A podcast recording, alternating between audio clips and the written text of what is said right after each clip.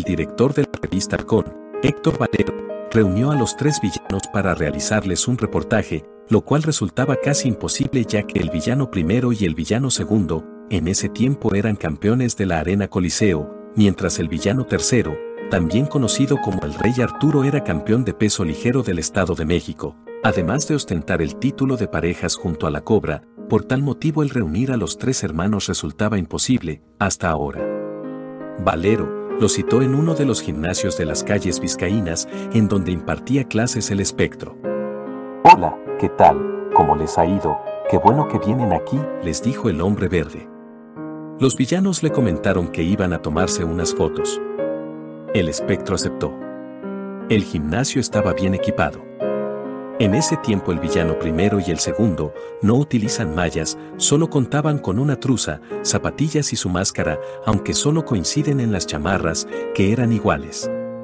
La sesión de fotos fue llevada a cabo por Nicanor Aguirre y Fidel Aguirre. Al terminar, Héctor Valero los invitó a tomarse fotos en la calle, lo cual era poco común en ese tiempo.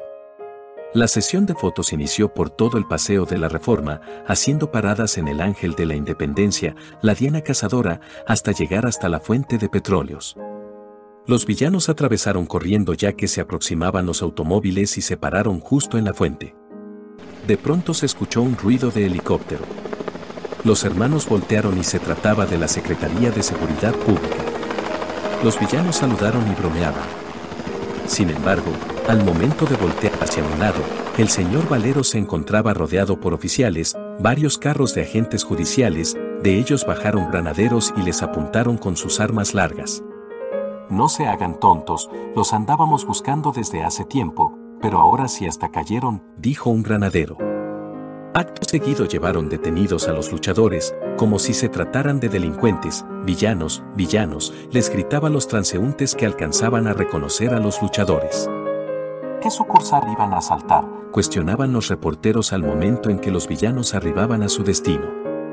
En esos tiempos había un delincuente llamado Alfredo Ríos Galeana, quienes utilizaban pasamontañas o máscaras al momento de realizar sus atracos. Por ende pensaron que los villanos eran parte de su colectivo criminal. ¿A qué se dedica? Le cuestionaron al villano primero. Soy maestro, aclara el hijo de Rey Mendoza. Claro, este es el maestro, la mente maestra, reúnen las características, son los delincuentes, afirman los oficiales. Un saludo a todo el público. Maestro de educación física. Exactamente, tengo ya tiempo de maestro de educación física. Cuéntanos un poco de tu historia. ¿Tú empezaste cuándo?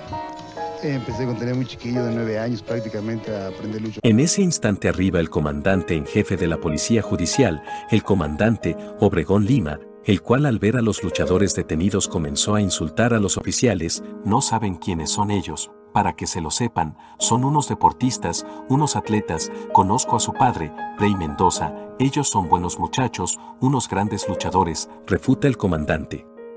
Para otra ocasión pidan permiso, para tomarse fotos, porque esto no se debe hacer y menos cuando hay una banda de asaltantes que usan máscaras y ustedes reúnen las características de las personas que estamos buscando, agregó el comandante. Se pueden retirar, disculpen las molestias, este error no debió pasar. Después de cinco horas de estar detenidos, villano primer, villano segundo y villano tercero fueron liberados. Con esta anécdota se cierra la trilogía de historias del villano tercero, espero que estos tres vídeos hayan sido de su agrado, Recuerden suscribirse al canal y compartir los vídeos, síguenos en Facebook y Spotify como Leyendas Enmascaradas.